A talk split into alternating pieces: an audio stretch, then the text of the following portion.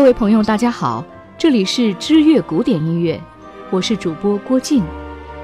您应该知道的古典名家名曲系列，今天我们为您讲的是格什温为美国音乐扳回一城。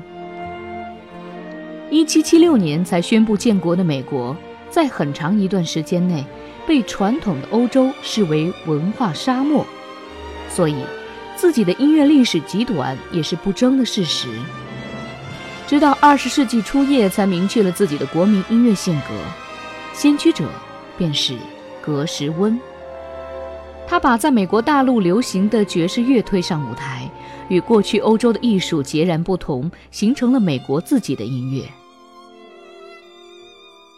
乔治·格什温，一八九八年出生于纽约布鲁克林的一个俄国犹太移民家庭。他写过大量的流行歌曲和数十部歌舞表演音乐剧，是百老汇舞台和好莱坞的名作曲家。一九二四年，格什温为保尔·怀特曼的爵士音乐会写的《蓝色狂想曲》获得巨大的成功，这无疑是他最著名的一张名片。格什温的卓越贡献是把德彪西和拉赫玛尼诺夫的风格与美国的爵士乐风格结合起来。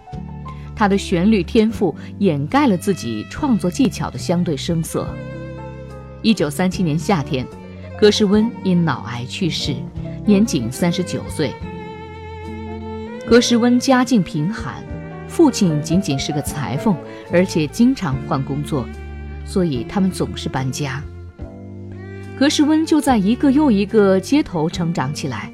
他开始较为系统的学习音乐，要等到自己十四岁了。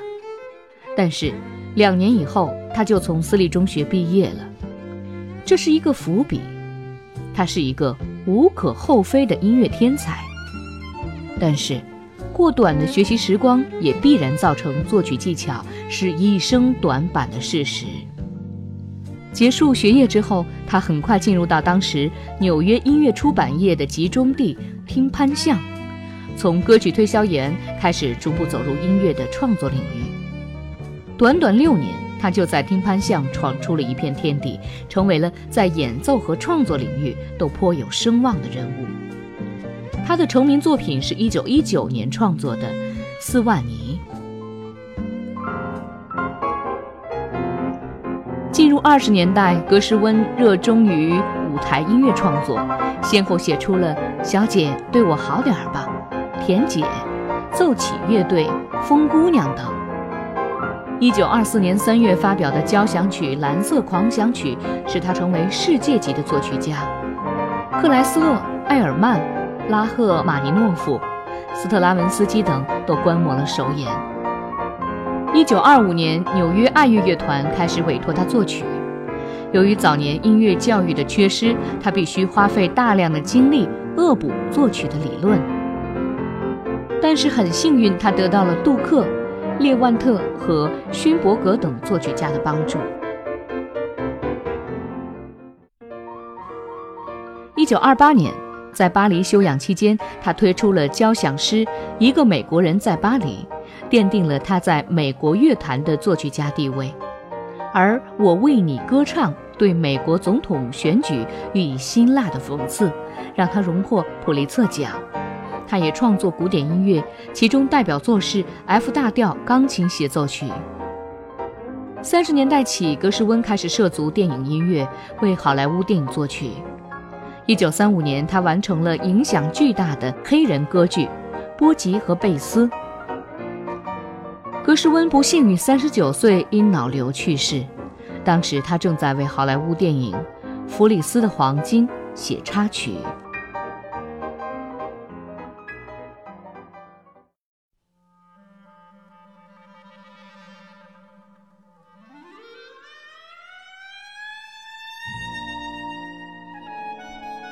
蓝色狂想曲。二十世纪初的美国虽然已经在硬实力上成为翘楚，但是历史文化却依旧乏善可陈。自从独立以来，美国一直都是以英国移民为主，再加上来自世界各地的人们，各个民族的文化融合在一起，成为名副其实的文化大熔炉。在音乐发展上，美国乐坛开始受到欧洲主流的影响，并无自己的特色。美国人开始期待出现一首拥有美国风格的交响乐或者协奏曲。《蓝色狂想曲》应景儿地填补了这个空白，给美国人带来莫大的惊喜。格什温也当之无愧地成为美国民族音乐的奠基人。当时，保罗·怀特曼在筹划一场现代音乐实验的音乐会。特别邀请格什温写一部具有美国风格的协奏曲。机会来了，格什温要扭转长期以来欧洲人眼中的偏见，要把爵士音乐提高到殿堂音乐的水准。但是，怀特曼给的时间实在是太短了，再加上一家报社通过小道消息得知格什温要替美国本土音乐打翻身仗的事，并且大肆宣传，这更让格什温倍感压力。巨大的压力让格什温陷入了灵感的瓶颈。此时，他接到波士顿一家剧团的演出的邀请，在启程赶往波士顿的途中，格什温听到火车车轮和铁轨的撞击声，在嘈杂深处听到了音乐的呐喊，使自己回到了童年，回到了学习黑人音乐的美好时光。格什温灵感突发，很快，大致的旋律便孕育在了脑海中。作品创作完成，可标题却犯了难。直到首演前几日，格什温才决定命名为《蓝色狂想曲》，因为“蓝色”的英文单词也是黑人灵歌 （blues）。一九二四年二月十二日，保留怀特曼在纽约伊俄里安音乐厅举行音乐会，《蓝色狂想曲》再次首演，由格什温亲自担任独奏。许多当时伟大的音乐家都慕名到场，海菲茨、埃尔曼、克莱斯勒，作曲家拉赫曼尼诺夫、斯特拉文斯基，指挥家史托考夫斯基、孟根堡等，皆为这场音乐会的座上客。蓝色狂想曲一般被称为爵士交响乐，是基于自由形式的狂想曲之名而创作的钢琴协奏曲。格什温使用了爵士乐团与钢琴，提高了爵士的艺术价值。《蓝色狂想曲》是一部充满了美国音乐精神的作品，在人们赞不绝口的口耳相传下，成为美国管弦乐和爵士乐中最重要的作品之一。这里是知乐古典音乐，格什温的故事，今天就为您讲到这里了。我是主播郭靖。下次节目，我们继续讲格什温的故事。